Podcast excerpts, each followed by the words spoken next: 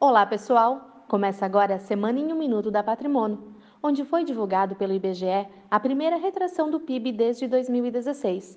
No primeiro trimestre do ano, nossa economia recuou 0,2%. Com isso, o governo passa a sentir pressão para tomar medidas que estimulem a economia, como redução de juros e liberação de recursos do FGTS, o que poderia injetar 22 bilhões de reais na economia. A notícia também serviu para pressionar o Congresso pela necessidade de aprovação da reforma da Previdência.